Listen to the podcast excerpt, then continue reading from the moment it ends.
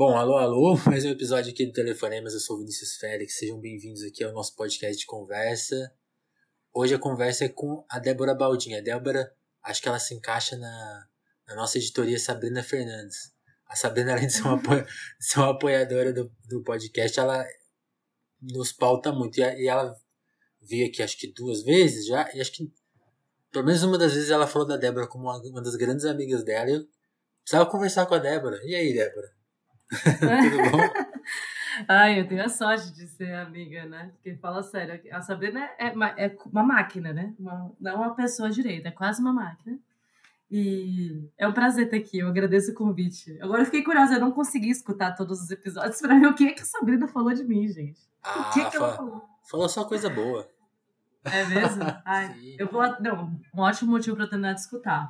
Mas eu agradeço demais, Vinícius, seu convite. E, enfim, espero conseguir interessar, fazer a galera se interessar aí por uma hora inteira. Vamos ver, vamos ver. Então, para começar essa hora, se, se, apresenta do jeito que você gosta de se apresentar, Débora. O que, que, que, você faz? Que, que, onde você tá agora, assim? Porque eu, acho que a minha, até a minha primeira pergunta é no sentido de, tipo assim, você está na internet há muito tempo, mas não há muito tempo. É que você meio que cresceu na internet, você sempre está aparecendo desde cedo, né? Então, tipo, como que. Eu até quero saber como que é crescer nesse ambiente tão hostil, né? Olha, realmente, eu tô na internet, eu acho que vai fazer uns 8, 9 anos, né? Não sei, talvez um pouco menos que isso. Uhum. Mas eu comecei a gravar vídeo com 20 anos. 19 para 20 anos. E, na verdade, eu entrei meio que. Enfim, foi uma série de coincidências que me fizeram cair nisso, mas é, eu não, não sou de formação uma pessoa de comunicação, é, nem de teatro, nem nada. Eu sou, na verdade, formada em relações internacionais, que é, é política internacional. E eu, na verdade, conheci a internet de uma maneira bem bizarra, porque eu fazia faculdade certo. e tinha um grupo de diversidade na faculdade. É, e aí eu conheci pessoas, comecei a namorar uma menina, conheci pessoas desse grupo. E quando uma parte das pessoas desse grupo era um grupo de diversidade mesmo, aquela coisa, na né? da representação. Então, você entra na, universidade, eu tava começando a entender direito minha sexualidade, tava começando mesmo, assim, eu não, uhum. não, não fui uma pessoa que viveu isso tão cedo na minha vida. E eu, quando eu comecei a conhecer pessoas, eu conheci minha primeira namorada, eu conheci esse grupo de diversidade, que era um saco de gato de tudo quanto é pessoa sexual diversa, assim, e de identidades e tal, da faculdade que eu fazia. E aí eu conheci essas pessoas e tinha um grupo de pessoas que faziam parte desse grupo de diversidade que tinham um projeto de audiovisual. Legal. E aí esse projeto de audiovisual, na verdade, tinha sido um projeto de TCC de uma dessas meninas que fazia comunicação lá na faculdade, fazia um curso de comunicação. E eu precisava de, tipo, é, ela precisava de pessoas para ajudar a roteirizar, a roteirizar vídeos, entendeu? Só um minutinho, ô Vinícius. Ô, gente, pelo amor de Deus. nome de Jesus, velho. Ai, gravar em casa bom. Enfim, vou terminar. E aí, assim, ela precisava de alguns vídeos. É, eu comecei a ajudar ela a roteirizar vídeos sobre essa coisa dos direitos LGBTs no mundo, assim. Legal. Uma, eu lembro que o primeiro vídeo que eu fui roteirizar era um vídeo sobre a Rússia. E era um caso que me chamava bastante atenção, porque é, eu não estudava, nunca estudei gênero propriamente na faculdade, e não é minha maior área de interesse. Hoje, mais madura, eu tenho noção disso. Certo. E, na verdade, estudo outras coisas, assim. Mas, na, mas é uma coisa que, enfim, atravessa, né, a pessoa LGBT. Então, eu, eu tinha algum interesse em entender essas questões, a gente acompanha minimamente o que acontece no mundo. E é, a Rússia teve um, um, um, retrocesso muito grande né, do período soviético. No período soviético e pós-queda da União Soviética, na, nos, nas questões dos direitos sexuais reprodutivos, né? E eu ajudei meio que a roteirizar. E ao passo que, na verdade, teve um passado muito progressista, né? Teve um passado de muito avanço nisso e tal. Enfim, e, e retroagiu muito. E eu ajudei a roteirizar esse vídeo e fui ajudando a roteirizar outros vídeos na época é, quando tudo era mato mesmo, né? Era um grande capim, a gente capinava mesmo. Não existia nenhum, para não dizer que nenhum, existia um único outro canal de duas sapatonas, que era o Dedilhadas Vlog. E não existia mais nenhum outro canal na internet que, do Brasil, no, no YouTube Brasil, que fazia conteúdo sobre diversidade sexual e identidade de gênero. E aí eu integrei esse canal, comecei a, comecei a participar, porque, juro, gente, pra você ver como não, não se relaciona, se relaciona muito pouco com o que a internet é hoje, né? era um projeto colaborativo de pessoas que, tipo, era um programa, assim, era um projeto de TCC, que na real surgiu como um projeto de TCC, mas que a, a continuidade dele extrapolou em muito o projeto, né, de TCC. Ele ainda existe hoje, inclusive, com outra composição. E é, mas na época era, na real, uma desculpa pra galera que era meio comunicativa, enfim, que queria fazer parte desse rolê, porque no fim é meio que comunidade, né? Sim. É, sim. A galera, a gente se reunia sexta-noite, levava três horas para gravar um bruto, entendeu? Bizarro, dando risada, não sei o quê. E era isso, isso era o projeto. E aí a gente começou. Só que aí, a partir é, do, com o decorrer do tempo, esse projeto foi se materializando e, e, tomando forma, e, enfim, tentando virar algo profissional. E muita gente foi surgindo, e várias coisas foram surgindo e tal, e outros canais, e outras pessoas, é, na pluralidade da comunidade. Mas o projeto do canal das Bi tinha, é, na sua origem, esse, essa, esse propósito de ser plural, de, e de trazer a pluralidade. Entendi. Não, não é dentro da gente ali falando sobre a pluralidade, mas era na real um canal mesmo, era uma coisa de trazer voz, a gente trabalhava com entrevistas, então foi quando eu conheci o movimento LGBT mesmo e as pessoas que, que hoje a gente admira muito, enfim, conheci muita gente nesse período e tal, e fiquei bastante tempo nesse projeto. Eu fiquei nesse projeto até, sei lá, acho que fiquei uns cinco anos nesse projeto. Só que eu tinha um viés político que, que já se exprimia, já se, sei lá, materializava na, na, na linha editorial do canal, vamos colocar assim, enquanto eu estive presente no projeto. Uhum. E que eu comecei a sentir necessidade de extrapolar lá, assim. Para além de divergências pessoais, porque eu não preciso dizer que a gente rompeu, brigou, não se fala, aquela coisa, mas. É, para além né? disso. É. é. não, enfim, projetos de muitas pessoas, né? É muito difícil dar certo. É, é, deu certo até por bastante tempo, mas é muito fácil de dar errado, na verdade. E aí, aí a gente, não preciso dizer que é isso, a treta, ninguém se fala, tudo obrigado, não sei o quê, mas é, eu sentia essa necessidade, até porque a conjuntura começou a mudar, né? Enfim, a gente, fala, a gente tinha como falar sobre certas coisas, né? Sim. Naquela época, digo, espaço, você entende? É. Porque mesmo que a gente Localiza, tenha um governo com críticas... Localizando, assim, é, é, é, aquele período entre 2013 e 2016, né? Quando a coisa começou foi antes a de 2013, foi meio que ali, por ali. Foi meio que uhum. esse período, assim. Só que é muito diferente você ter um... É, por mais que a gente tenha críticas, né? Um governo que dialoga com movimentos sociais e um governo que não dialoga com movimentos sociais. E eu acho que foi essa mudança que, que foi ficando difícil de, de exportar. E eu senti uma necessidade de extrapolar essa discussão na política lá. E a coisa não, não tinha espaço. Aí a gente, na verdade, o projeto, o canal das Bi teve, o que na minha opinião, enfim, foi uma oportunidade de crescer muito.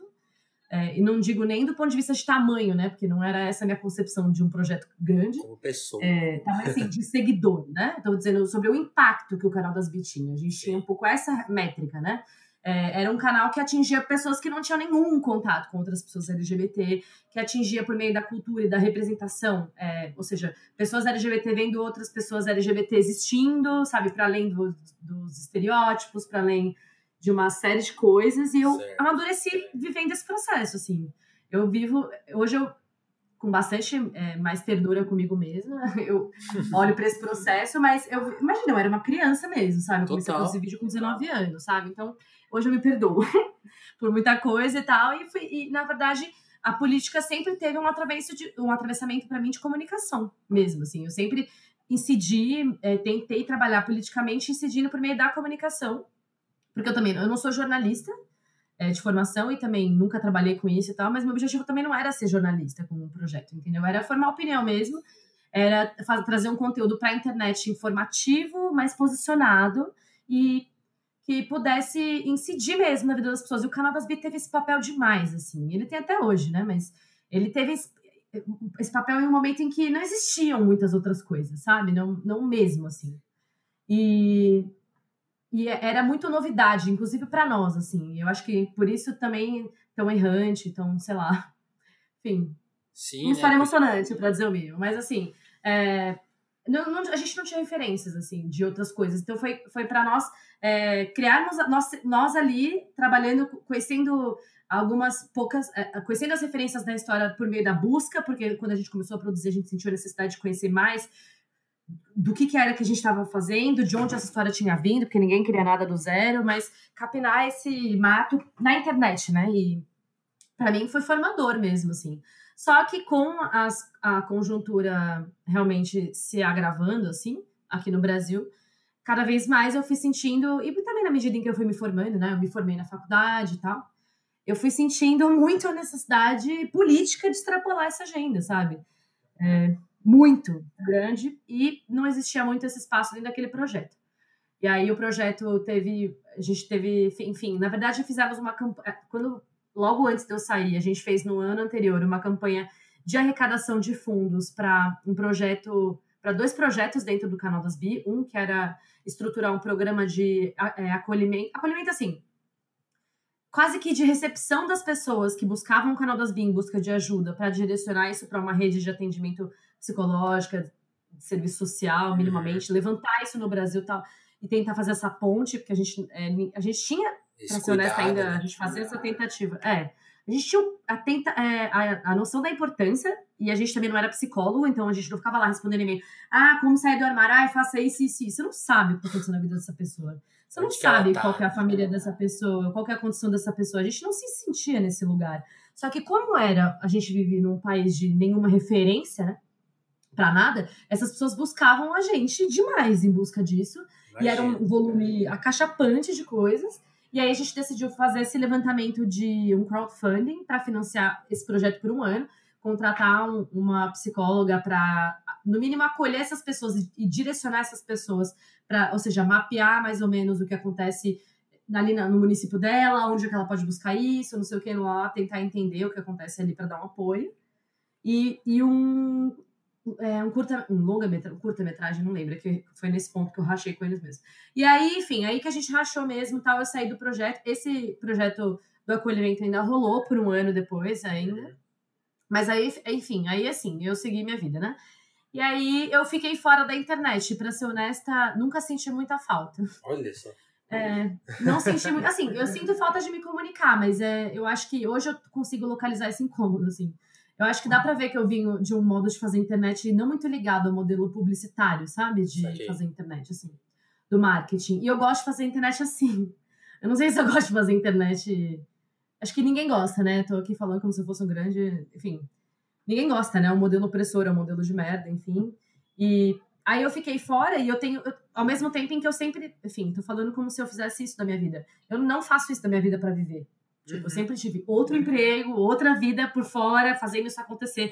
Porque era a minha, minha pauta mesmo, a minha agenda, a minha comunidade e a, o lugar em que eu é, militava, basicamente. Saquei, saquei. Como, como pessoa mesmo. E aí, é, eu fiquei um tempo fora, tal, só que eu, eu ficava um pouco sem saber ali o que fazer com aquele capital de mídia social, um pouco, mas assim, sem me sentir muito obrigada, né? Porque é isso, eu tenho uma, eu trabalho com política internacional, trabalho com a minha área de formação e sempre quis seguir minha pós-graduação nisso, tô, tô trabalhando para isso agora, tipo, ou seja, eu tenho um trabalho estável nessa área, eu trabalho com isso, eu estudo isso, eu, quer dizer, não é como se eu estivesse é, procurando trabalhar com a internet, entendeu? Financiar minha vida pela internet. Nunca fiz isso, nunca foi o caso. Eu sempre fiz paralelo às coisas. Entendi. E aí, que quando eu saí foi Mara, porque, eu, nossa, eu realmente vivi uma paz assim. Você ganhou um tempo livre na vida, né? É, exatamente. Livre, né? Pra você ver que quando você vive com 20 horas do seu jogo para pro trabalho, quando a noite volta a ficar livre, você fala, nossa, quanto tempo. Então, e aí que foi mais ou menos o que aconteceu. Só que aí eu fui viver, fui, a gente foi, a conjuntura seguiu se acirrando. E aí eu falei, meu, eu tenho que fazer alguma coisa com esse capital, tá ligado? Tipo, alguma coisa com isso e tal. Mexer. E aí eu, é, fazer alguma coisa com isso, porque eu já tinha minimamente um capital levantado, mas muito, muito menor do que eu tenho hoje. Quando eu comecei a segunda, meu segundo projeto, eu tava com 30 mil seguidores no Instagram, sei lá. Uhum. E aí eu fui, eu, eu tava, eu, eu, com a minha companheira da época, a gente foi tentando desenhar um projeto, porque eu, eu realmente é, acompanho essa, essa mobilização em torno da figura do Bolsonaro e, e esses atravessamentos relativos à internet há algum tempo. E apesar de ninguém achar que essa figura se materializaria, eu tinha essa suspeita. Não sei porquê. Eu ah, tinha essa suspeita. é, e eu sabia que isso ia acontecer, mas eu sabia mesmo. E aí eu comecei a tentar reorganizar o meu projeto para estar tá com ele de pé, meu projeto de vídeo, né, um canal no YouTube, enfim, eu não me vejo um youtuber propriamente, porque eu, eu me sinto mais uma pessoa que vai funcionar na plataforma que for mais conveniente, sabe? Certo, eu vim do YouTube, mas é, eu não, não, gosto de ser, enfim, é, caracterizada por uma plataforma com a qual não tenho nenhum vínculo trabalhista, sabe? Enfim. Sim, sim, sim. E de nenhuma YouTuber, outra natureza, na real, só de exploração mesmo, assim. E então, eu meio que sempre não tinha. Eu, eu tenho o, o, YouTube como meu ponto de partida e eu, e eu, tenho mais familiaridade com ele, mas eu tenho, tava trabalhando em outras redes também. Tanto é que eu tive um boom bem grande no Instagram. E aí eu comecei a trabalhar para estar tá com o projeto acontecendo. E aí, quando foi? Na real, foi tipo uns dois meses antes das eleições.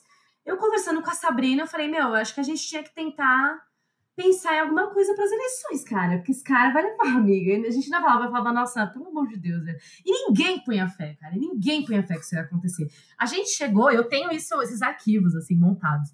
Tipo, a gente tem um, um arquivo que é um, uma parada bem comum dos movimentos sociais latino-americanos, Aham. que eu uso bastante como uma ferramenta de trabalho, porque eu trabalho é, com a realidade latino-americana. Eu só não falo exatamente com o que eu trabalho, porque eu não. Eu vivo um pouco exposta, eu tenho um pouco medo aí do, do, Não, do hate, é. mas. Mas é com política latino-americana. E aí tem um negócio que a gente usa bastante para as mobilizações, né? Para as jornadas de mobilização, que são os manual- manuais de apoio. E aí eu conversando com a Sabrina, a gente pensou, por que que a gente não monta um manual de apoio? Tentando levantar algumas informações, buscando as pessoas que a gente já conhece em termos de, de criadores e tal, tentar buscar essas pessoas e ver se elas. Se a gente consegue começar a produzir um caldo de contraponto nisso, tipo, sabe? Porque eu tô sentindo que isso vai feder e tal. E a gente chegou a fazer. A gente montou um manual de apoio, mandou pra geral, ninguém pôs fé nesse negócio. Ninguém pôs fé. E aí eu virei pra Sabina e falei, bom, então é nós, eu e você. Vamos fazendo, então, aí, Deus seja o que Deus quiser. Pelo menos a gente faz aí a nossa parte. Tipo, de tentar incidir realmente na- com essa coisa do processo eleitoral. E o que pra nós, pra, falo pra nós, porque eu sei que pra Sabrina também é, é muito custoso, cara. Porque eu, eu falo de política, mas política não é política eleitoral, né? Eu não sou uma pessoa. Sim, é óbvio que a política eleitoral é uma Você tem dinâmica essa fé tá- cega, né? Eu não, eu não tenho fé cega nenhuma. Eu, tenho- eu só tenho, na verdade, desilusão com isso. E assim. Mas é uma, é uma das ferramentas do jogo, né? Então, Total. enfim, a gente joga. Mas a questão é que não, não é o nosso foco. A gente é muito pelo contrário, né? Falar sobre política é muito para além disso, sabe? É o processo da politização que me interessa mais. Muito mais do que a política eleitoral. Só que, meu, era o Bolsonaro mesmo, né? E aí a gente começou a, a produzir conteúdo para incidir nas eleições mesmo. Quando a galera sentiu a água bater na bunda de que do primeiro pro segundo turno, todo mundo olhou e falou: é, realmente, Fudeu. it is happening, né? Vai acontecer mesmo. Aí a galera começou a ficar preocupada mesmo, e aí a gente começou a meter bronca mesmo, assim, nas, na, na internet e nas ruas. Porque aí eu comecei, eu, eu fiz algo que eu não tinha feito até então, não dessa maneira, né? No canal das Bia a gente viveu várias experiências, porque é esse o lance, eu, eu não. O digital sempre ele se amarrou com a minha realidade material, sabe? Eu, Aham. eu conheço muito dos meus seguidores do canal das Bi, sabe? Tipo, mesmo, pessoas que me acompanham há muitos anos. Eu conheço mesmo, conheço as vidas dela, conheci elas pessoalmente, tipo. E aí eu comecei, eu tive. é, a gente teve a ideia junto com a Sabrina de puxar, gente, tentar tirar a galera das nossas redes e botar elas na rua. No segundo turno, assim, das eleições. E foi o que a gente fez. Eu fiz isso em São Paulo, ela fez isso em Brasília.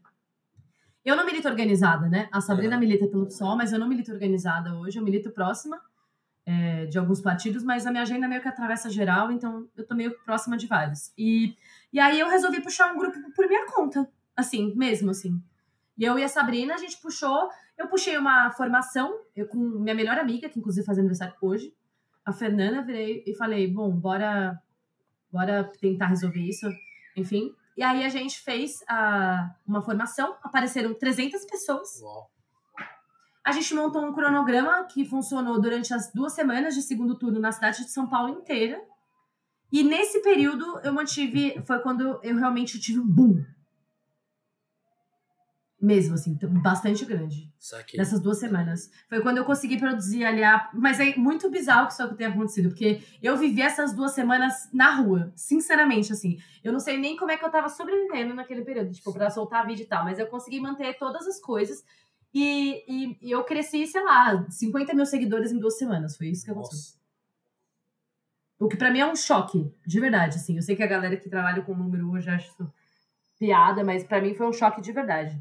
E aí, desde então, eu tenho tentado manter o projeto vivo e tal, junto com as minhas questões, né? Enfim, com, minha, com o meu trabalho, porque isso que é o mais difícil para mim. Porque é isso, eu não viabilizo o conteúdo por meio de publicidade, eu viabilizo com o apoio dos apoiadores e com o meu próprio trabalho. Na verdade, é que eu pago pelo canal com o meu salário, né? Legal. Um pouco isso. Mas porque eu não tenho nenhuma intenção de viabilizar ele por publicidade, não, não tô afim. Já, já tive perto disso, né? O canal das Bis se viabiliza com publicidade até hoje. Na época era uma questão para mim, sabe? Muito uhum. difícil e é, é por isso, enfim, por essas outras que saí. Mas foi quando eu olhei e falei, cara, realmente, sabe? É, infelizmente não é para mim esse rolê. Eu não, não consigo, não julgo nada, nada disso. Não, não penso que eu acho que sou melhor nem nada. O povo fica às vezes nessa. Eu falo, gente, não é sobre isso. Acho que é sobre realmente Coisa cada um é capaz de fazer. É, eu realmente não consigo viabilizar. Eu tenho uma história suficientemente sólida para saber que não rola, entendeu? E aí eu foi quando eu aceitei e resolvi tocar as coisas como, como uma criadora por conta própria. E assim, o meu objetivo é só realmente que o canal se pague, sabe? Que eu consiga fazer ele acontecer junto com as outras coisas da minha vida. E eu me vejo assim. Na real, uma comunicadora que, que encontrou na internet um espaço de autoexpressão mesmo, e de não só autoexpressão, mas de é, espaço de amplificação de narrativas mesmo, de trazer ideias que eu acho que podem ser legais, sabe? Conhecer pessoas e, e me, me, conectar com essas pessoas e produzir é, politização. Acho que o ponto é esse, é incidir realmente nas mentes, sabe? Uhum. E, e tentar fazer isso é, disso um processo maior do que o processo puro e simples da disputa eleitoral ou puro e simples de, de uma votação XYZ, sabe? Ajudar as pessoas mesmo se é que eu tenho essa capacidade, muito humildemente falando mesmo, porque eu não me sinto nesse lugar, é, mas de, de, compartilhar as ferramentas a qual eu tive acesso, né? Eu sou uma aluna praunista, então, tipo, é aquela, sempre aquela sensação de que é, eu cheguei aqui, sabe? Eu preciso conseguir dividir as coisas que eu, a qual eu tive acesso, porque eu faço parte dos 20% né, do país que chegou à universidade é, e, não, e não, felizmente, dos 80% que não chegaram. Então, o que eu consigo fazer de de levar isso para frente, de e não só de passar pela minha cabeça, mas de usar o meu espaço para trazer narrativas múltiplas, sabe? E poder me, me, me, conectar e me comunicar com pessoas diferentes de mim, é isso. Apesar de ter, de ter ficado conhecida no canal das VIP, sou uma pessoa muito nervosa, não sei o quê. Eu sou uma pessoa muito. Eu sou boa para me comunicar. Isso eu sei fazer, de fato. E eu acho que é algo que me, me faz muito bem. É algo que eu curto, é ter um espaço que, que realmente uso hoje para trazer algumas ideias mesmo, sabe? Saquei. Enfim, fora da pandemia, entrevistas, esse tipo de coisa. Um espaço de, de expressão mesmo, de formação de opinião. Mas eu realmente vivi essa transição, assim, é, da internet mesmo. Não é uma transição, né? Porque não, não, não era um modelo e virou outro, mas eu acho que é um modelo que se consolidou, né? Mesmo, Sim. assim, se estruturou. Sim, sim. Era um modelo que ainda não, não era, não era para mim visível, que é para você ver, né? Inocência, eu era muito Já nova. tava tudo lá, né? Faltava só organizar, né? Era só entender mesmo o que tava rolando, mas é. eu não, a gente não tinha nenhuma noção, sabe? Enfim, tava ali dando meus dados de graça mesmo, como dou até hoje, né? Mas não sabia muito bem como é que as coisas iam ser e é, hoje, olhando para esse modelo, abomino mesmo, mas é, ainda acho que é um espaço possível para para costurar narrativas, para construir possibilidades. E aí, nisso você mencionou a sua formação, porque é isso, você começa a comunicar quando você tinha uma cabeça e hoje, sim, obviamente, você tem uma outra completamente diferente, e, e, nisso você. Porque tem isso, né? Na internet também vai deixando uns rastros, assim. Mas eu queria muito saber como que foi. É, eu, queria, eu queria usar o verso, o verso do Caetano Veloso. Quando, quando você começou a prestar atenção do que não estava à vista, né? Como que foi sua formação política nessa conjuntura? Assim, como quando você começou a se ligar nas coisas que você se liga, que acho que é que forma um pouco a sua cabeça, né? De pensar, pô, a estrutura da publicidade não é legal, tal coisa não é legal, e aí que, que, acho que abre, abre, abre um monte de divergência nossa com o mundo, né? Que é super complicado de lidar. Mas como que foi a sua, a sua formação política para para o que você tem hoje? Assim? Onde começou? O que, que você leu primeiro? Com que idade? Ai, olha, eu tenho uma história meio, meio romântica com isso, na verdade.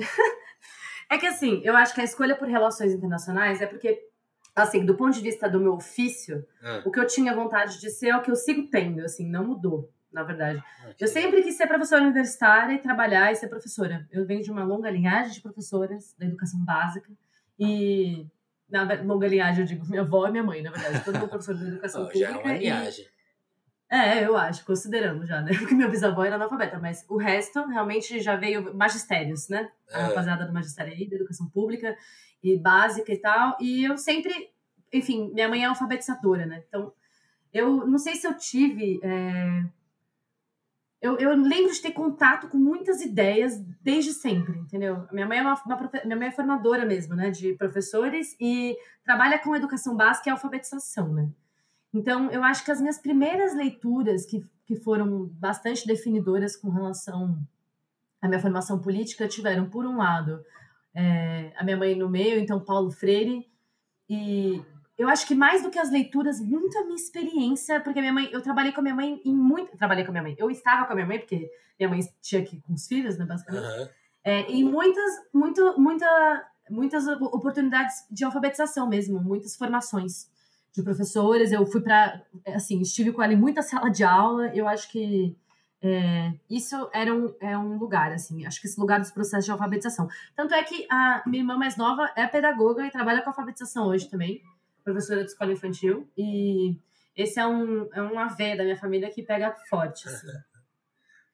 Isso é um, um, dos negócios. O que eu acho que é Mara, porque na real não deixa de ser um ponto de partida humanista, né? Acho que isso é algo que também se comunica bastante com o que eu penso, assim, hoje. Não deixei de pensar, assim. E, por um outro lado, eu tinha muito interesse em experiências diversas, assim, é, geográficas. Eu não, é, eu não tinha muito interesse puro e simples na realidade assim não que eu não tivesse interesse na realidade brasileira mas eu tinha interesse mais do que a realidade brasileira e uma leitura que me chamou muita atenção que foi bastante definidora para mim e eu achei muito bizarro porque depois de ter feito faculdade eu entendi o quão deslocada minha professora de geografia estava sendo ao passar isso eu também fiz a, o ensino médio na, na escola pública uhum. na numa escola técnica é que eu fui ler você acredita que eu fui ler Francis Fukuyama no ensino médio Nossa. o fim da história muito X, né? Depois, quando eu voltei nisso na faculdade, eu falei, meu, o que, que essa mulher tinha na cabeça, sabe? Sinceramente. Mas eu Doutrinando as crianças. Que... Doutrinando as crianças. E eu, eu lembro que foi algo que me deu muita. Foi, foi um choque, assim, porque eu tinha minha irmã mais velha que fazia ciências sociais e, e que estava no auge daquelas movimentações, assim, na adolescência dela, né? E eu mais nova, então eu vi isso acontecer muito, assim, a pessoa eu lembro dela ter um mapa da América Latina na, na porta dela de trás do quarto, com o tracejado da Alca e um X escrito: Diga não à Alca, sabe? Que é. E eu, então, grandes momentos, assim. Ela foi a pessoa que foi pro Fórum Social Mundial, viu o Al Gore com o Hugo Chávez no mesmo ano, não sei o quê. Então, era meio que esse o contexto da, da, minha, da minha infância pré-adolescência, assim, sabe? E essa discussão da ALCA, tal, do Fórum Social Mundial, dos movimentos, não sei o quê. Isso por um lado. E aí, quando eu cheguei no ensino médio, eu, eu tinha uma professora de geografia e outras professoras. Tinha uma professora que eu gosto de dizer que era de comunicação, porque ela era professora de português, mas ela era uma professora realmente, tipo, de comunicação. Inclusive, acho que ela é doutora em semiótica, se não me engano, hoje em dia. Mas ela era uma pessoa na época que tinha uma visão mais holística, assim, dessa discussão da comunicação, sabe? Do pra o olhar do ensino médio, assim, era uma coisa bem diferente, uma abordagem muito mais, sei lá, metodologicamente mais, eficia, mais eficaz, assim. Eu acho que ela tinha uma coisa de, sei lá, enfim. E aí que na escola foi, foi essa, essa, essa discussão da, de entender criticamente as coisas veio por essa, essa leitura do, do fim da história me chocou muito, porque foi entender que é, a gente tinha um paradigma que veio do norte para o sul global e que ditava muito das nossas vidas aqui, se não ditavam basicamente a estrutura da nossa realidade uhum. é, brasileira hoje. E isso mim foi um choque, né? Sei lá. E entre outras, né? Porque foi, foi num período em que eu tava, já tinha sociologia nas escolas, a gente começando a entender as outras estruturas que, que conformavam a sociedade, que estruturavam essa sociedade e tal. E é isso, né? Eu acho que a questão é que, é, na real, foi um instrumental para ajudar a entender a minha própria realidade mesmo, entendeu? Porque é isso, eu venho de uma. Minha mãe era professora, eu tenho três irmãos, mãe solo, criava sozinha, meu pai morava em outra cidade, tipo. Uhum. É, enfim, a minha chance de ir para a universidade foi a única que eu tive, eu agarrei mesmo. Tipo, metade para Uni, metade fiéis, pago essa birosca até hoje. Então, tipo, for, foram. É a vida da classe trabalhadora, né? Média, assim, não tem Sim. muito pra onde correr. Eu acho que foi um instrumental que, por um lado, me ajudou a entender o que eu vivia, e por outro, me abriu o olho para realidades. Pra, pra- acho que, na verdade, a conexão da nossa realidade com, com outras realidades. Principalmente as latino-americanas mesmo. Essa coisa de. Do norte, de, de entender que existe um norte global e existe um sul global e que existe uma relação hierárquica entre essas, esses blocos. E eu tive, enfim, a for- toda a formação comunista dos professores nas escolas mesmo. eu acho, mas eu tive realmente isso, assim. De ter professores que, sei lá, essa professora minha de geografia do ensino médio tinha esse compromisso total, assim. Imagina, eu, eu lembro de participar de um julgamento de simulação. é, a gente ia julgar as privatizações. Aí ele escolheu, juro por Deus, eu, ela me escolheu para defender a privatização da Vale, cara. Caralho. E aí gente- ela monta- montava um tribunal do tipo, ela botava um advogado, um promotor, um juiz para poder julgar se isso é, vai, se, se isso se, se era se o Estado brasileiro era culpado ou não por ter feito isso, e tal. Quer dizer, olha o nível, sabe? Realmente. somos- Eu tenho, eu tenho uma história boa de julgamento. É que eu não lembro agora qual que é o tema exato, mas foi ali que eu senti que é que ia dar merda. Que é, acho que foi na oitava série. E aí a- a- era algum esquema de julgamento também, ou, ou de assim, de, dar, de, de jogar uma polêmica e falar assim, ó, vocês se dividem. Isso, isso que era o louco. Ela- não fez. Ela não foi a professora que promoveu a divisão. Ela falou assim: cada um vai da sua opinião. E a partir da sua opinião, esses grupos vão se formar automaticamente. Aí eu não lembro se era assim, pena de morte ou aborto. Eu lembro que eu e mais duas meninas ficamos pró. É, Hum. Quer dizer, pró não. Pró, pró, pró ao, ao aborto e contra a pena de morte, né? E o resto, Hum. era uma dessas duas questões. E a sala inteira ficou do outro lado. Aí eu falei, gente, lascou, O que tá acontecendo, né? Lascou. É isso que a galera pensa, eu não sabia, né? Foi Deu meio nisso. isso mesmo. É. Falei, ah, agora, eu entendo o momento, eu entendo o momento que tava falando assim, ah, tá, tá, isso aí tá, tá, na- tá em nós há muito tempo. É verdade. Eu acho que, no, no meu caso, a minha professora não escolheu de acordo com as afinida- afinidades, inclusive foi o contrário, porque ela olhou e falou, realmente, Débora, se você conseguir defender isso é porque realmente Pode qualquer foi o fim. E eu, nem- eu nem sabia porque eu era contra eu era muito contra. E depois que eu, que eu, eu, eu realmente só perdi porque é indefensável a privatização da Vale, né? pra quem tem dúvidas.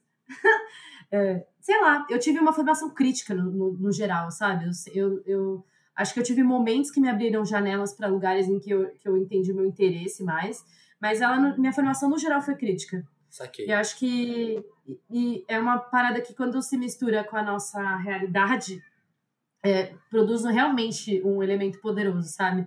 No meu caso, foi uma mobilização de uma vida, né? E um compromisso, na real, com, com uma agenda que eu tenho desde sempre e sempre vou ter. Sim. E você mencionou que, que isso talvez te, te colocou em choque com algumas pessoas. Como, como que você acha que é isso? De, de, de entrar em choque com essa visão, entrar em choque com outras. Como que, como que se lida com isso, assim? Você tem uma ideia sobre? Olha, eu acho que tem. Ai, olha. Tem vários tipos de diferenças, assim. E eu, no geral, não tenho muita dificuldade de lidar com as diferenças, não. Mas eu acho que depende. Uhum. Eu acho que depende, não sei, a sensação que eu tenho é um pouco isso. Eu acho que é, é, uma coisa que me, ajuda, me ajudou a conviver, a, enfim, conviver muito com o que a gente teve que conviver nas ruas em 2018 mesmo, e é algo que me ajuda até a conviver bem tranquilamente com muita coisa até hoje, é, é quando a gente lembra que as pessoas não pensam as coisas do nada, né? As pessoas pensam as coisas por vários motivos. Do mesmo jeito que a gente pensa as coisas por um conjunto de fatores, todo mundo pensa isso por um conjunto de fatores também, historicamente localizados, sabe?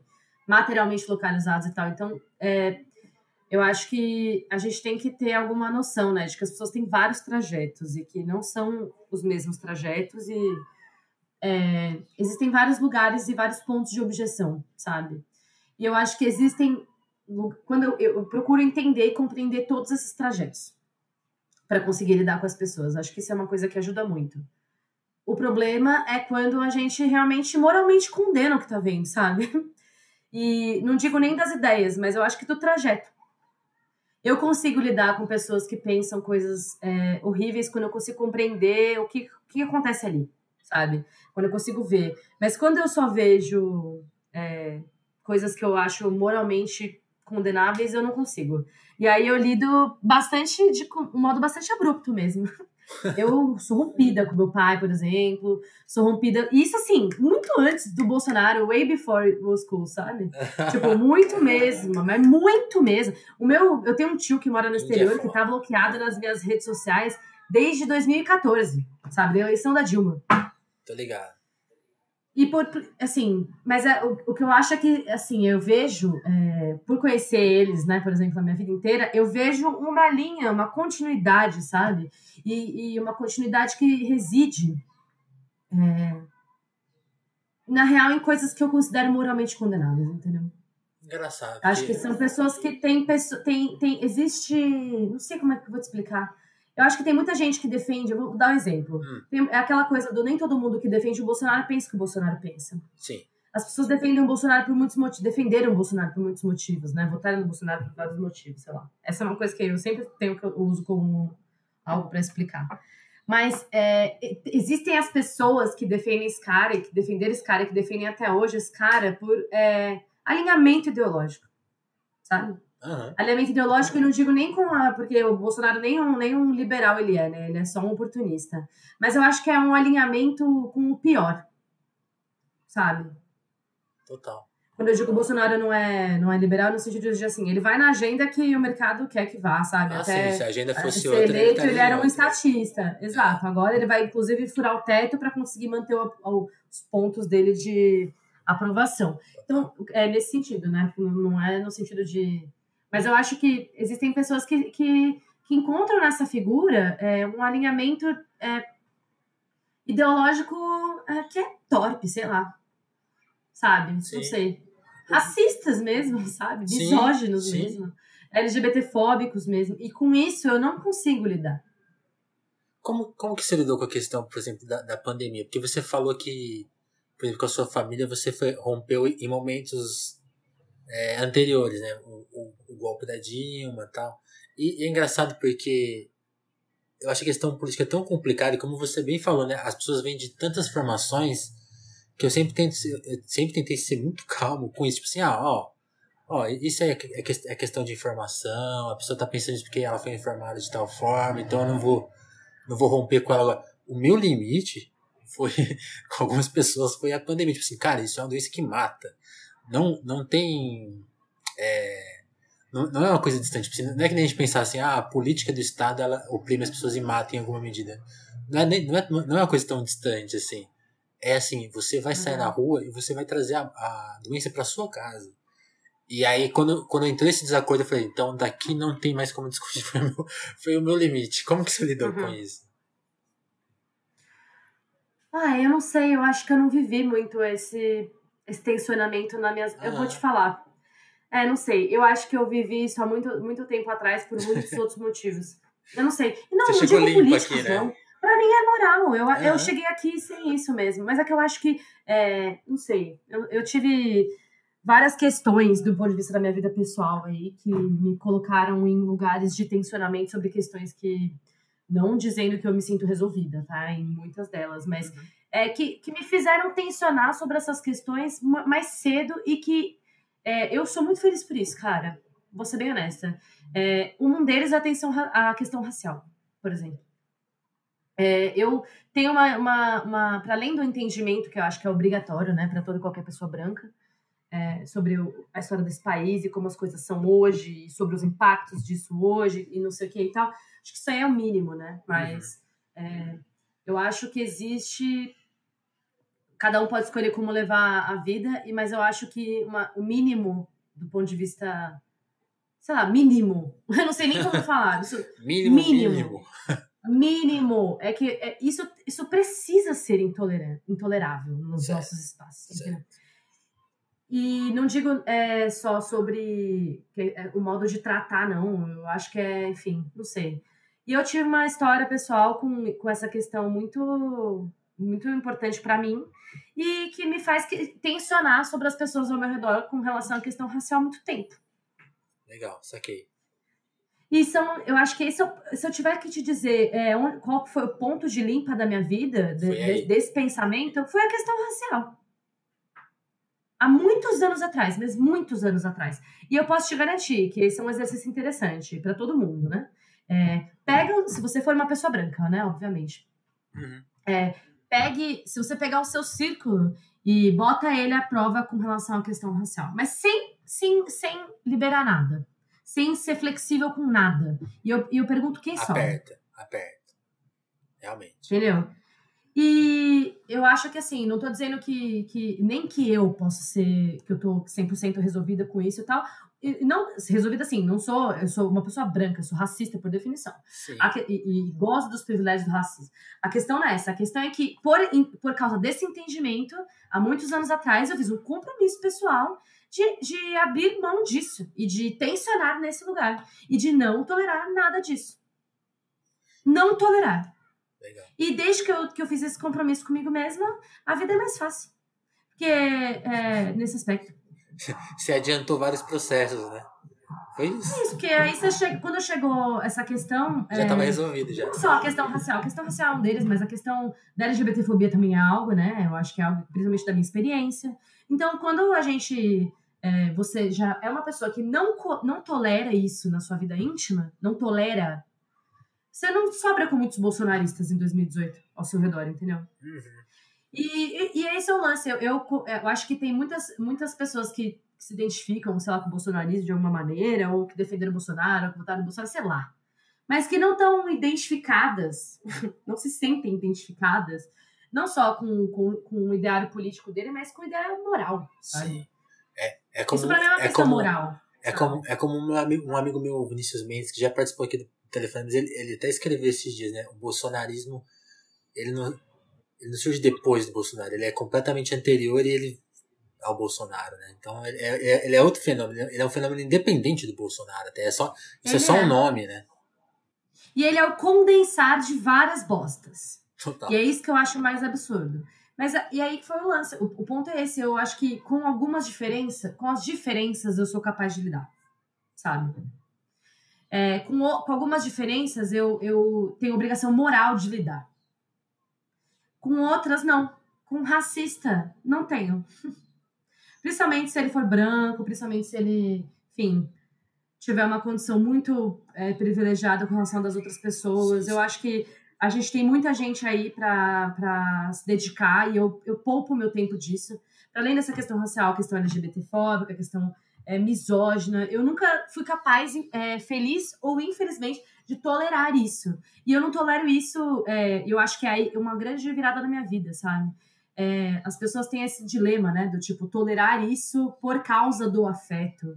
Ou tolerar essas questões é, porque amo, porque não sei o quê. Eu tenho muita dificuldade de ignorar e meu sentimento, ele não vive independente dessa percepção, sabe? Uhum. Infelizmente.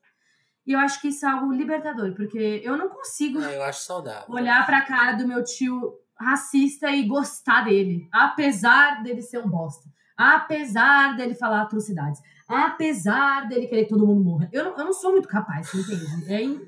É, é difícil para mim. E aí é um pouco o que aconteceu com boa parte da minha família, na verdade. Eu sou rompida, rompida. Mas eu sou rompida muito antes disso muito antes dessa coisa do Bolsonaro, mesmo da Dilma, é uma coisa de. É, é uma intolerância com a intolerância, essa é a verdade. Tipo, eu acho que existe margem, e eu não acho que a gente, as pessoas estão aí querendo ser convencidas muitas vezes, sabe? Às, às vezes a gente é, dá uma patinada disso, nessa coisa da arrogância. Total. Eu acho que é, tem a ver, eu tenho mais interesse em, em construir campos semânticos comuns, em construir espaços de diálogo e poder trocar e, e me sinto com uma grande parte das pessoas em obrigação de fazer isso.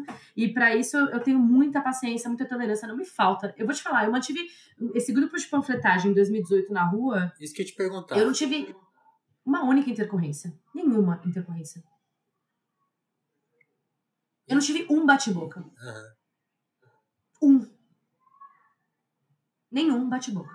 Nenhum. Eu acho que existe, existem formas e formas, sabe? Eu acho que tem coisas que são toleráveis e não são toleráveis. E quase intoleráveis, a gente simplesmente toca o barco, sabe? Ah, é, você pensa isso? Eu, era uma muito a, a, a, política da, da formação que a gente deu pra rapaziada lá. Ah, é, chegou falando que tem todo mundo, tem gay, tem que morrer, que preto é isso e aquilo, que não sei o que. Ah, então tá bom, meu parceiro, tchau. Segue aí com sua opinião, sabe?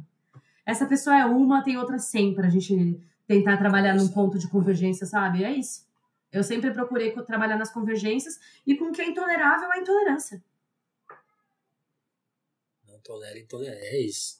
E a, a gente tá falando aqui tanto de dessas pontes que acabam se fechando justamente por isso. E você mencionou a, a questão da formação. Como, como que você tá lendo? Tipo assim, porque é, é isso, né? Esse processo que, que você passou, que passa por mim, acho que é isso, centenas de pessoas passaram por ele. Como que você. E, e, e acho que pela sua relevância nas redes sociais, como você falou, no canal das bis acontecia muito. As pessoas chegarem, por favor, me ajuda. Isso, isso acontece com você agora, as pessoas, por favor, me ajuda, me dá um, um porto aqui, um horizonte. Chega muita, muita gente pedindo ajuda? Olha, é, eu acho que o canal das Beat tinha um tipo específico, né, de é. situações, e acho que dessa natureza hoje em dia eu não recebo mais. Porque eu acho que era uma coisa, um sofrimento muito ligado à questão LGBT, à questão LGBTQIA+, né, enfim. As questões, da, tipo, dessa vivência brasileira na, na multiplicidade das nossas interseções, né, racial, na questão de classe mesmo, na questão geográfica, né, é muito diferente você ser uma pessoa LGBT em São Paulo e você ser uma pessoa LGBT no interior do Pipolinha, é muito difícil. Às vezes você é a única pessoa LGBT e tal. Então, é, tem muito, tem diferenças dessa, engraçado, dessa natureza não recebo mais. Agora, eu recebo bastante, bastante coisa de gente muito desesperada com a conjuntura, assim. E, mas eu acho que a maneira que eu tenho lidado com isso é, eu tenho tentado fazer isso cada vez mais, até porque eu acho que para seguir operando no modelo de produção de conteúdo que as plataformas é, obrigam para que seja ditado por essa lógica do, do marketing, né, o que é muito complicado.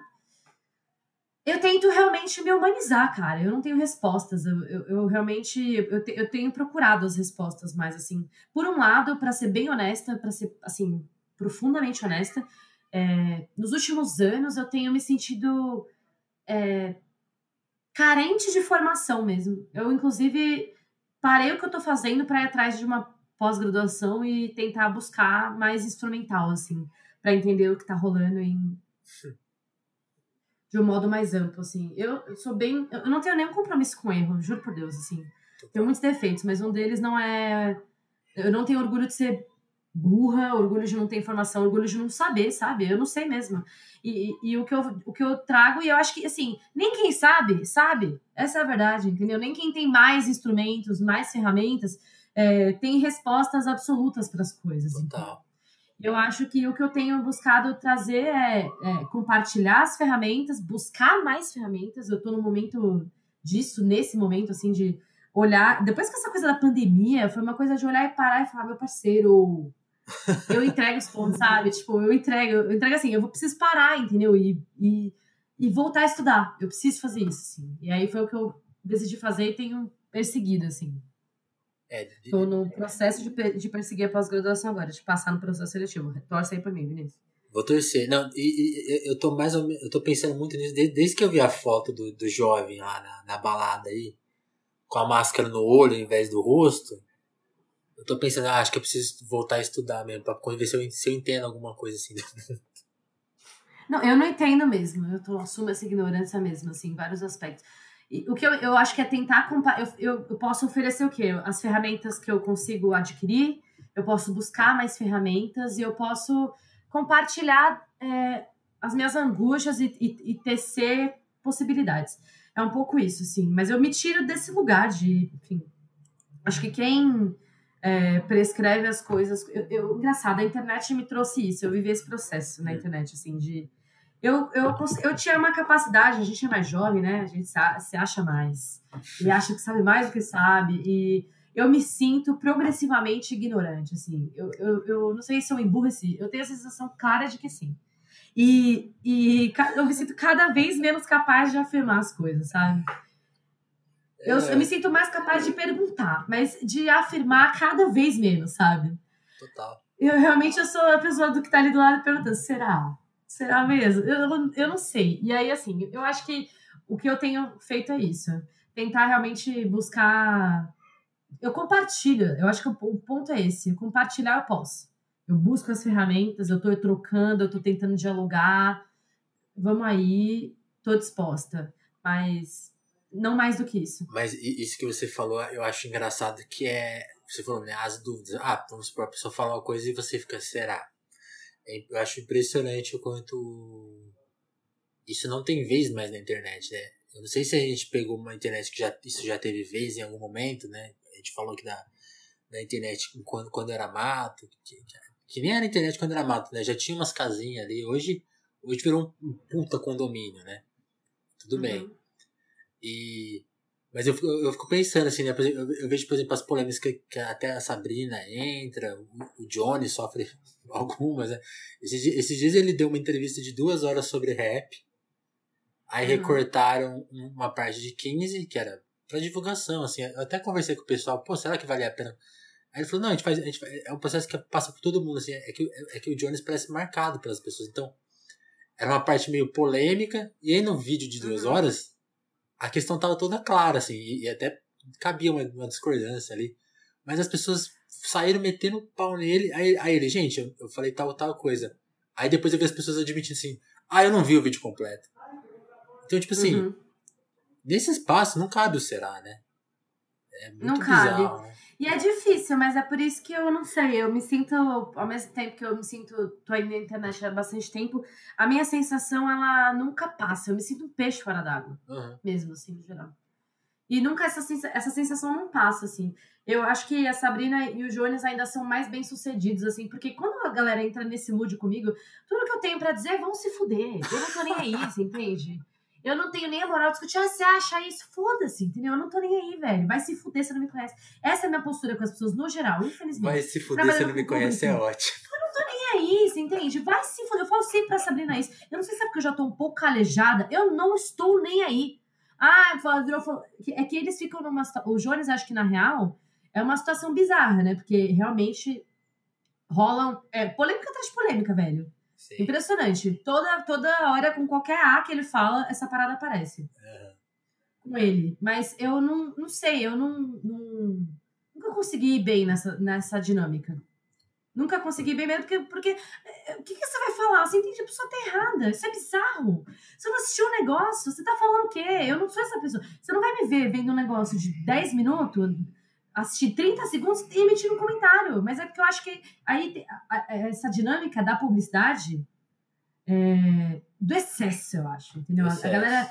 A gente recebe tanta coisa, tem acesso a tanta coisa, que, que essa coisa do filtro, do ler para opinar, escutar para opinar, tudo isso tá meio fora de moda, entendeu? E eu realmente ainda sou 100% desse rolê. Então, eu me, me ponho fora mesmo. E porque quando, quando eu entro nesse lugar, é irracional. O que, que você vai falar pro cara? O cara não, lê, não viu o vídeo. O que, que você vai falar pro esse cara? É. Você entende? Não, que, total. Que é, é, é, surreal pra mim. Eu fico vendo o um negócio, eu acho. Sei lá, eu não, eu não consigo entender. E, e, Parece que é um conglomerado de emoções ali operando, fica geral operando com as emoções uns dos outros e, tipo, é, um digital que, que é. desescolar da realidade. Eu, eu não. Não sei. Aí, aí entra um monte de gente, um monte de gente desconhecida me ofendendo e falando um monte de coisa X. Que, que eu não respeito isso, entendeu? Eu não sei. Tipo, eu falo sempre pra Sabrina você não tem que respeitar pessoas que você não conhece, que estão falando absolutamente baboseira a seu respeito. Você não tem que respeitar isso, não tem que levar isso a sério, entendeu? É levo a sério, mas é porque eu acho que eu tenho uma política de administração de polêmica péssima. Porque, sinceramente, eu não tenho tolerância, velho. Não tenho tolerância. É, mas eu, eu tô concordando com você. Eu acho que essa é a melhor postura. Porque são, se essas pessoas não existem, né? Tipo. Se ainda é uma pessoa, vamos supor, vamos supor que eu falo uma coisa, a gente, por exemplo, agora a gente já se conhece. Aí eu escrevi uma coisa e você vai lá e aponta uma discordância, a gente vai conversar. Agora, se é uma pessoa que eu não faço ideia de quem seja, qual que é o sentido, né? Você entende? E tudo bem, eu até tenho, tipo, interesse pelo debate. Agora, debate demanda bases para o debate, entendeu? Uhum. Bases para o debate. Se quer debater uma fala, você assiste a entrevista. Aí, tipo, você entende? Eu não sei. Aí como é que você. Ah, eu não vi o vídeo. Bom, então não, não tenho como debater com então, você, você entende? É. é. isso. Mas é um pouco essa minha política para tudo, velho. E você falou essa Mas coisa... é que eu, eu não sei. Você falou... Mas eu não sei, eu não sei operar nessa lógica, essa é a verdade. Eu me sinto não sei, eu acho que a errada nesse, caso sou 100% eu mesmo. Eu, tipo, não sei operar. Não, É, eu realmente, no Twitter mesmo, eu não sou a melhor do mundo, não sou mesmo, porque a galera começa a falar bosta, eu falo, vai se fuder, desse jeito. Foda-se, não tô nem aí. Quem é você, velho? O que você tá aqui falando no negócio? Eu vou recortar, Quem- esse, eu vou recortar esse trecho e postar no Twitter. Eu realmente, tipo, mas olha, eu vou te falar, Vinícius, é uma liberdade que não dá pra entender, né? Porque eu não dei. Você deu a liberdade? Eu não dei. É. E, e, é- e, e- e eu acho que.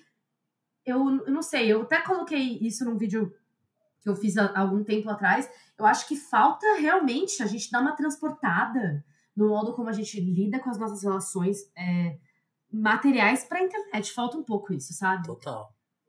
Eu acho que a galera Você diria essa esse pessoa, você diria isso pra essa pessoa na frente dela, né? Sempre é uma questão. Né? Exato. Eu não diria, assim, pra ninguém quase nada. Porque essa é a real, você entende? Ninguém tem essa moral de falar isso pra. pra- e, e as pessoas falam atrocidades. Sim. entendeu? Eu, eu, Eu eu, sei lá. eu aprendi isso uma vez na prática, acho, acho que até vale contar essa história, porque eu passei uma vergonha tão grande que. Não sei se você conhece lá o, o Vanguard. Hum. O Hélio Flanders, o Hélio Flanders me segue nas redes sociais, é, já trocamos ideia, até participou aqui do Telefonemas já. hum. E há muito tempo atrás, assim, né? Quando eu, quando eu não tinha noção que ele me seguia e tal, acho que a gente, acho que a gente já tinha- já até trocado ideia. Mas, assim, foi uma, uma ideia lá muito atrás, a gente nunca mais Uhum. falou. E é um cara que tinha- Uhum. me tinha nas redes sociais, ele, ele tinha amigos meus nas redes sociais, e aí um dia alguém com- comentou lá uma fofoca da Malu Magalhães e eu ma- meti um comentário, nossa, lembra da época que ele namorava ela? E fiz, fiz, fiz alguma maldade, assim, tipo assim, como se eu estivesse na minha casa. Uhum. Uhum. E aí, e aí ele respondeu assim: Ah, você me pergunta. Ele me foi lá e perguntou: Ah, se. Ele entrou lá na conversa e falou assim, mandou um reply lá assim.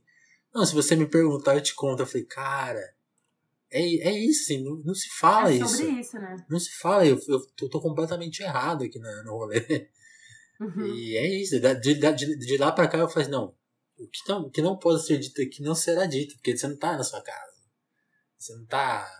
E, e na sua casa talvez até não seja legal falar essas Não, coisas. e é isso, eu acho que as pessoas que eu tenho, que, que eu vou falar é, bosta nas redes sociais, um exemplo. Eu, eu amo falar mal do Caio Coppola. Amo. Ah, mas aí é outra Amo. categoria. Acho que é um dos meus spots. Mas é isso, tudo que eu, que eu falo na internet, eu tenho a moral de falar na cara dele mais um pouco. A Exato. questão é que, assim, é, é sobre isso. Eu acho que, e principalmente, eu acho que é uma vergonha fazer crítica sobre coisa que você não se deu o trabalho de ler, de ver. Eu acho que é uma vergonha isso, sabe? Tipo, sem, sem ter visto o vídeo inteiro, sabe?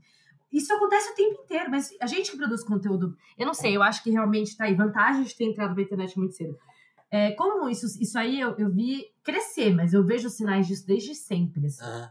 Tipo aquela coisa de, por exemplo, você soltou o vídeo, aí dá 30 segundos você soltou o vídeo, aparece lá o comentário. Linda. Débora, fala um pouco sobre, não sei sobre o tema que você tá falando do vídeo, tá ligado? Ô, Débora! tipo, respondendo uma, me responde tal coisa, que é uma pergunta que você respondeu no vídeo. Daí você, vê- você pensa, tipo, ou seja, eu vi isso se avolumar, né? Isso crescer em dimensão e, e tal, mas isso já tava lá. Eu acho que na, no germe da internet, assim, essa coisa do, da perda de, de referenciais, assim, de a galera realmente se desobrigar mesmo e tal, eu não, eu não curto esse rolê, assim, não é meu rolê. Eu não sou boa. Eu, eu deveria ser, né, melhor com isso, porque inclusive é o que gira de visualização na internet hoje, essa coisa da mas- polêmica e tal.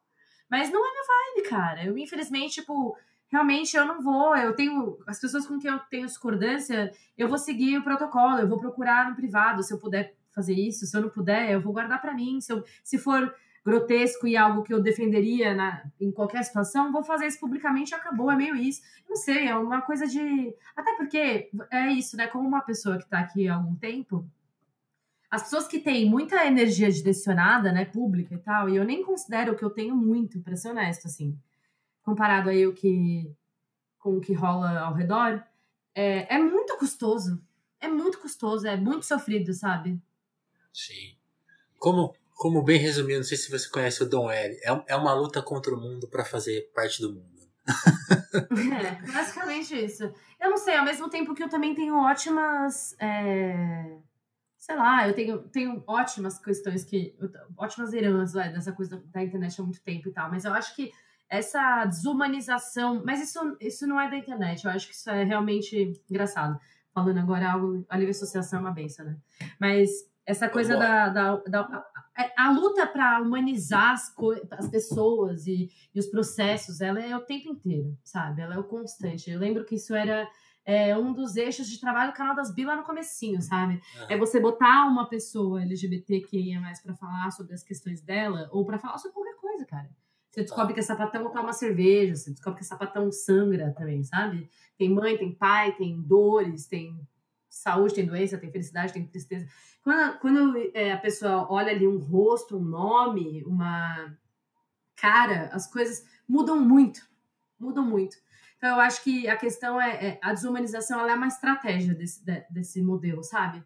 De, de relações que a internet pauta aí. Eu acho que. E a humanização é uma bandeira, sabe? A humanização dos criadores, a humanização das pessoas em geral mesmo, né? Dos grupos que a sociedade não gosta de, de, de considerar. A humanização é uma bandeira. Eu acho que isso ajuda, me ajuda, inclusive, a coexistir na internet mesmo, sabe? Tipo, é, é algo que é, produz muitos frutos. Eu acho que para mim é esse o grande lance. Sempre nessa matemática do que produz, é, produz mais frutos ou dá, ou dá mais dor de cabeça. Até hoje eu acho que deu muita dor de cabeça, não me entenda mal, mas. É, mas deu mais frutos, sabe? Eu acho que a semente da, da, tipo, da informação bem apurada, do conhecimento, né? Porque a informação pura e simples é um dado solto, mas a semente da, da, politização, a semente da humanização, a pessoa que ela, que ela é capaz de olhar para uma outra pessoa, para o diferente, algo que incomodava ela, é, é, e, e, se empatizar, ou, ou, ou, ser capaz de, de pensar um pouco fora do que ela está ali é, propensa a pensar, isso é algo que é famoso não é possível desver, sabe? Então eu acho que é, é nesse, nesse lugar que a internet ainda faz sentido, eu acho, porque eu acho que isso é um fruto muito maior do que é, do que a desinformação. A desinformação produz um puta de um estrago, a verdade é essa. A questão é que é, as nossas ferramentas, e quando eu falo nossas, eu falo dos humanistas e dos marxistas humanistas específicos. Mas acho que as pessoas que têm, é, sei lá, solidariedade no coração, sabe? Essa coisa de você conseguir fazer a galera é, repensar algumas coisas, oferecer é, ferramentas, trazer narrativas, essas, essas questões elas produzem um impacto que não pode ser desvisto, que não é muito, você não volta atrás com isso, sabe? A pessoa só vai para frente, essa é a verdade. Vai buscar mais, vai atrás de mais, vai. E isso é, é algo que é, não é possível de ser retirado, sabe? Então, acho que é nesse sentido que a internet ainda tem potência. Sim. Esse, essa seria uma ótima encerramento do podcast, mas eu vou ter que fazer mais uma pergunta, que a gente, você falou da palavra excesso. E eu acho muito engraçado essa, essa coisa do excesso, porque eu, por exemplo, comecei a gostar de podcast no meu excesso, que era ouvir quase uhum. dormindo, assim.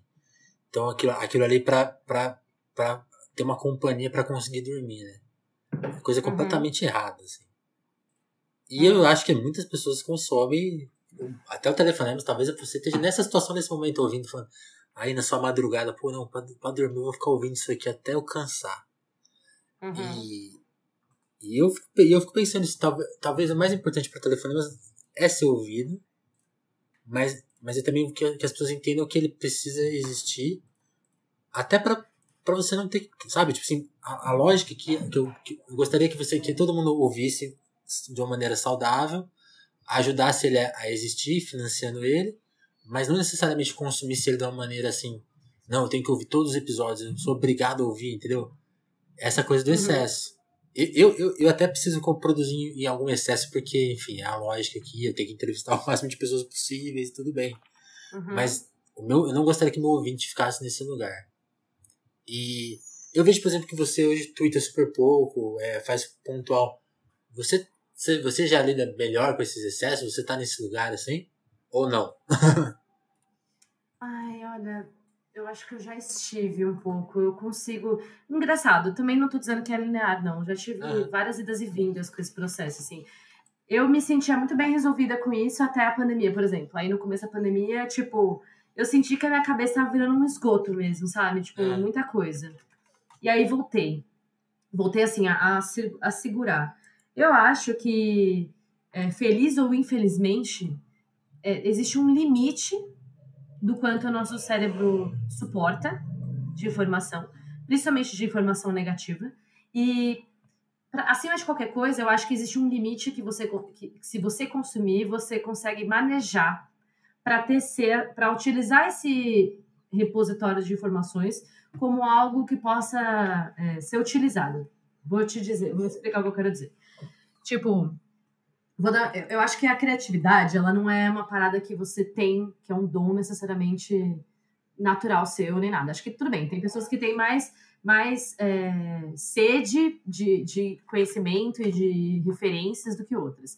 Mas eu acho que a criatividade é uma parada que você vai é, estimular.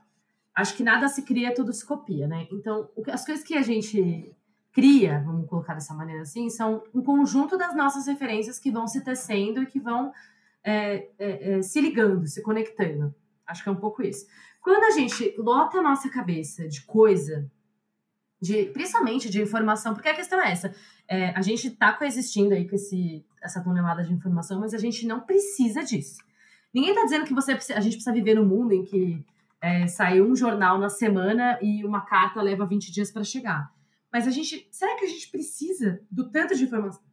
Tanto de informação que a gente tem? Eu tendo a achar que não.